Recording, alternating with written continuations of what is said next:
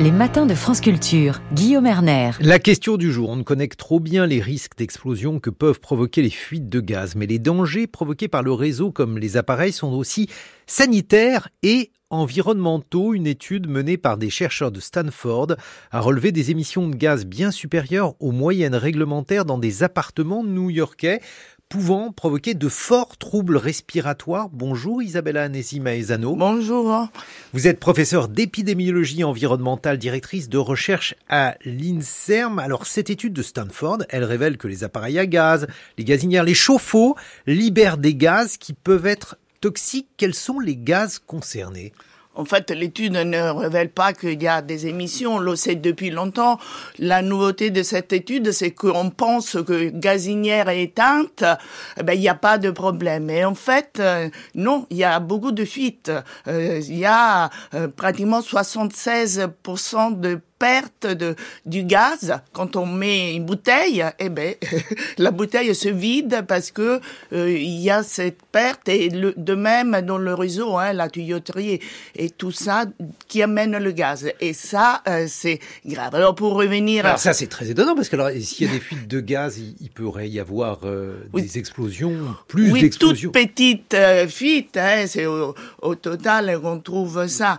Mais pour revenir à votre question, donc problème pour la santé, oui, le, dioxyde, disons le, le gaz, c'est le méthane en général, et quand on, on brûle le gaz, on a du dioxyde d'azote qui est un polluant très connu comme étant dangereux. Euh, L'OMS récemment a émis des valeurs hein, fin 2021 euh, pour qui doivent être respectées hein, pour ne pas subir les effets du gaz. Mais en fait, ces valeurs sont pour l'extérieur des locaux euh, comme mhm. toujours. Alors, quels sont les effets? Ben, Il y a deux types d'effets. Effet à, à court terme, c'est un l'NO2, c'est un, irritant très puissant, donc il abîme les muqueuses de qui il arrive, et les muqueuses ce sont celles des yeux, du nez, des, de la gorge, et puis en descendant dans les voies aériennes, bien sûr,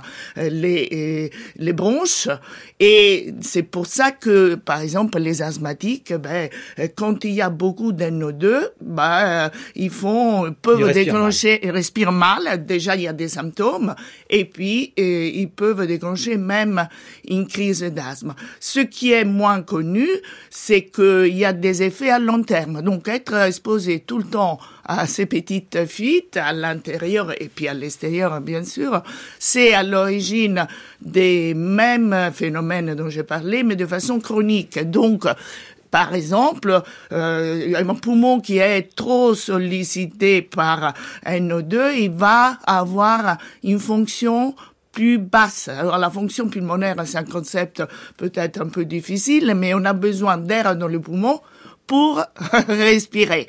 Et quand il n'y en a pas assez, malheureusement, c'est un prédicteur de mortalité. Et alors, les gens exposés trop mm. à ce, ce gaz NO2 arrivent, ont une fonction par rapport à ceux qui ont même âge, même sexe, même groupe ethnique plus basse. Donc, une fonction pulmonaire dégradée. Mais alors, est-ce que euh, c'est le cas si vous avez une gazinière, un chauffe-eau, parce que c'est aussi le même problème avec les chauffe-eau, puisque c'est un problème de, de réseau de gaz.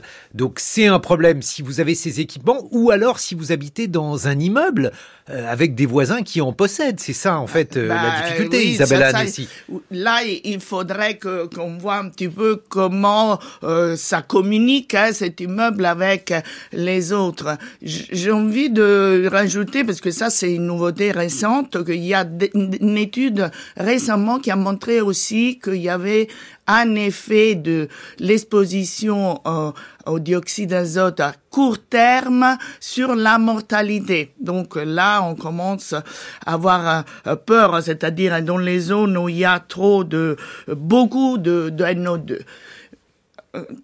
pour revenir euh, un peu à la composition de ce qui euh, se produit émis quand on allume, ben, il y a d'autres euh, méchants polluants. Il y a par exemple le CO2, il y a des composants organiques volatiles. En général, ce sont des cancérigènes. Et puis il y a les fameuses particules dont on parle beaucoup parce que c'est le polluant le plus dangereux pour la santé. Plus elles sont fines, plus elles pénètrent dans les voies aériennes et les toutes petites, celles qu'on appelle les ultra fines, franchissent la barrière alvéolaire ah et vont dans le sang. Donc, il y a pas que... c'est le problème des, polluants en général, mais et, alors ça fonctionne donc cette émission de, polluants lorsque euh, donc le, gaz euh, fuit donc lorsqu'il n'y a pas de flamme, mais lorsque le réchaud est en fonctionnement, lorsqu'il y a une flamme, est-ce que la combustion dégage des polluants également, Isabella Bah oui, c'est même polluant, quantité même plus importante. Particules, il y en a davantage, bien, bien sûr.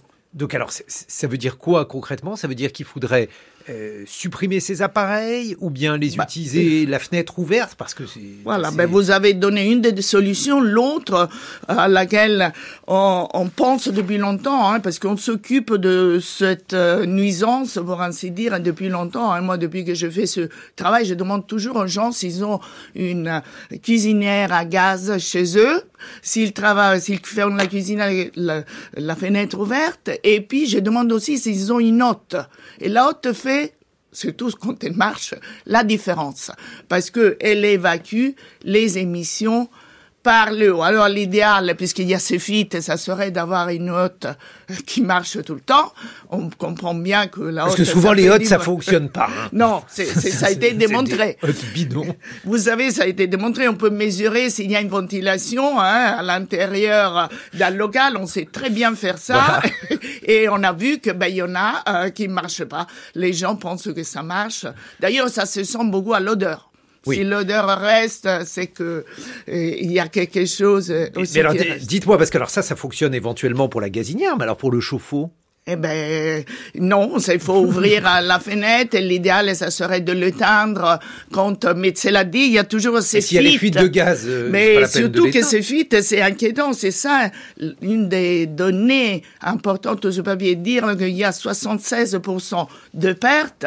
Eh ben c'est énorme. Hein. On pensait, on savait qu'il y avait des fuites, et c'est la valeur à ajouter de cette étude, hein, parce que c'est la première qui a fait ce calcul.